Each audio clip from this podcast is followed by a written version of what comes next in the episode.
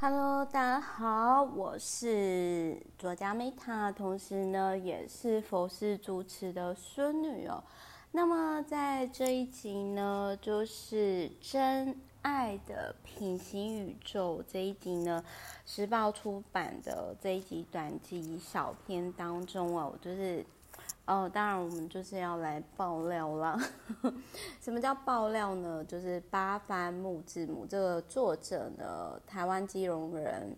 然后某知名作家的第二人格。二零一二年的时候呢，带着一条狗净身出户。二零一六年呢，因为忧郁症进入台大精神病院。然后二零一九年自编自导电影在中国呢创下五亿台币的票房哦。那么。呃，我我想要讲的是说，其实我认识这个作者呢，是在他的成名之前，而且是好几年之前，应该是说当时在某个通告就是认识的时候，他其实就是已经很红了。然后当时我呢，其实是环游世界刚回来，然后就往返东京跟台北。其实那时候我还在犹豫说，呃，我到底是要在哪个城市定居这样。那我其实，其实我必须要说，我很珍惜，就是曾经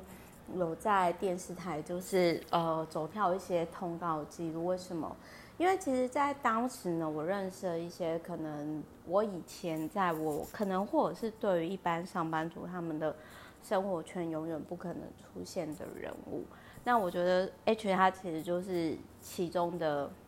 一位这样子。那当然就是说，可能有些人就会。有些女生她可能会有一些其他的目的跟想法，然后她就会想办法认识这样的导演，然后或者是说这样的知名人士嘛。但是在当时，其实我跟他是有一个共同的呃认识的空姐作家。那我印象很深刻的是，其实我当时呃说实话，我其实跟 H 不算熟。我必须要这么说，其实我真的跟这个 H 导演不算熟，可是我印象很深刻是，我那个时候还在柬埔寨，因为因为我其实之前在我现在开公司或者是一出一观点订阅服务的之前，其实就有一段时间我是跟厂商配合旅游部落客嘛，所以我印象很深刻的那一次就是我还在柬埔寨，就是等于说算是也是厂商合作案的时候。然后 H 就突然私讯跟我讲说，我们共同认识的那个空姐作家就是走了。然后其实我当然是第一时间我很感谢 H，就是他还记得我。可是另外，呃，我有一个想法是，天哪，他为什么还记得我？他怎么他怎么会还记得我这样？那总而言之，后来就是我我不知道他有没有去我们那个共同朋友，就是空姐作家的告别式。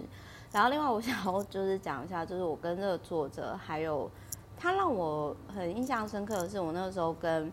那个 H 导演见面的时候，他一见面他就问我说我是什么星座，然后我就说哦，我是狮子座啊，我就是狮子座女生，敢爱敢恨的那一种，我不喜欢就不喜欢，我讨厌就讨厌，我觉得我跟你没什么好聊，我也不会想要再继续跟你多说什么这样。然后 H 导演那个时候就跟我讲说啊。Meta，你是狮子座，那你不要太快结婚哦，因为就是狮子座女生呢，其实都不擅长维系婚姻。我前妻就是这样的人，然后那个时候我其实心里觉得很靠北，而是说，因为我本来就是想要，其实我那个时候我很早之前，我二十几岁的时候，我就只要是我朋友就知道，说我那个时候就常讲，因为我老家是在高雄嘛。然后在乡下，其实我就是那种常发、惊世骇俗语言的女子啊。我那时候其实就跟，我觉得我爸妈应该都快被吓死吧。就是我那时候就常会说，哦，我就是想要四十岁以后，就是如果有人就是愿意跟我结婚生小孩的话，那我觉得那个时候我在考虑好。而且搞不好那个时候我就不想结婚，我也不想生啊。那如果生不出来，或者是没办法结婚也没有关系。我觉得我应该是可以成为。某一间学校的校长，就是其实我觉得结婚生小孩是这样啦，就是说你究竟是只爱你自己的小孩，还是你是爱所有人的孩子？那我自己，因为我自己就是小时候在眷村，我就是孩子王啊，我教全村的小孩子写功课，那包含我那个不长进的妹妹，也 也不能这样讲，就是。所以就是没有啦。其实我觉得我妹在我身边当，我觉得当我家人的人其实是蛮辛苦的，包含像我现在男朋友鹏哥，所以我很谢谢他们的陪伴。所以其实我那个时候，我我其实就是说，呃，他其实我觉得可能这个作者 H 导演就是说他其实已经忘掉，就是他其实已经忘掉，就是说。当时跟我讲的这些话，但是我永远记得那个时候，我一开始的时候接到他，然后他就直接这样跟我讲这个话，我就觉得说，嗯、就是其实后来我会觉得说他，比如说记者或者什么，就是联系我，我觉得某些时候可能也是因为我在想会不会是因为我跟他前妻是同星座关系，好啦，所以总而言之呢，这一本书我觉得是。应该是这么讲，就是我觉得这边再回过来，就是说我自己知道我是一个很有想法的人，所以我其实后来我我从来不会觉得说我希望我另外一半是跟像 H 这样这么有才华男生。为什么？因为两个有想法的人，虽然我没有那么有才华，但是我觉得两个有想法的人其实不能够好好生活。我觉得互补才能够好好生活啦。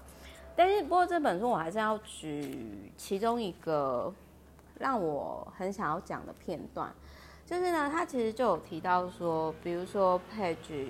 四十一页厌世的这部分，他就有提到说呢，嗯，要安慰一个觉得自己很惨的人，就是一个找个垫背的对照组，让他知道这世界上有人活得比他更糟，然后编个谎救个人，何乐不为呢？那其实这个某些程度上，我其实蛮认同的啊，但是。我必须要讲的，就是说，其实，呃，我在安慰朋友上，我是不会编谎，因为我我觉得多数，我觉得光是我讲我没有童年这件事情，我觉得很多人听完之后就释怀，他们就觉得说，啊，其实，哎，他我听完你讲完你没有童年的生活之后，我真的觉得说我好很多，我觉得我现在的生活根本都不是问题啊，甚至其实，像我举个例子来说好，就是我的一些 有些 VVIP，他们自己说。他们订阅我原因是因为，呃，这是最近发生的事情，就是我一个澳洲的 VVIP，他是那边的公民，他要跟我讲说，哎呀，你知道吗？以前我觉得别人成功哦，都是因为他们可以靠爸什么的，可是像你这样没有背景的人，然后你都可以白手起家到这样，我觉得我不能再混了。然后我那时候我心里百感交集，我心里想说，啊，原来我让人家看起来感觉就是非常赤贫，是不是？好了，所以。呃，这边收回来，就是说，呃，我另外我想要举例一下，就是说，并不是说，呃，虽然我是认同说，真的是朋友的话，就是在他遇到人生关卡的时候，你就跟他分享说，就是 就是很惨的事情，对不对？但是问题是呢，就是如果说今天好，你呃，你会觉得啦，就是说，应该是这么说，如果你今天真的是觉得说，你想要安慰你的朋友。或者是你现在真的觉得你过得很不好，我想要跟你分享另外一个人生解法，就是你就去那种，比如说非洲、柬埔寨那种很落后的地方，真的，你你去那种地方啊，你去看到那些人的生活方式，你去看到一无所有，他们还能够那么快乐，你就会知道说，现在其实你的问题真的不是问题。这就是我那个时候二零零九年我去撒哈拉沙漠的时候我的感触。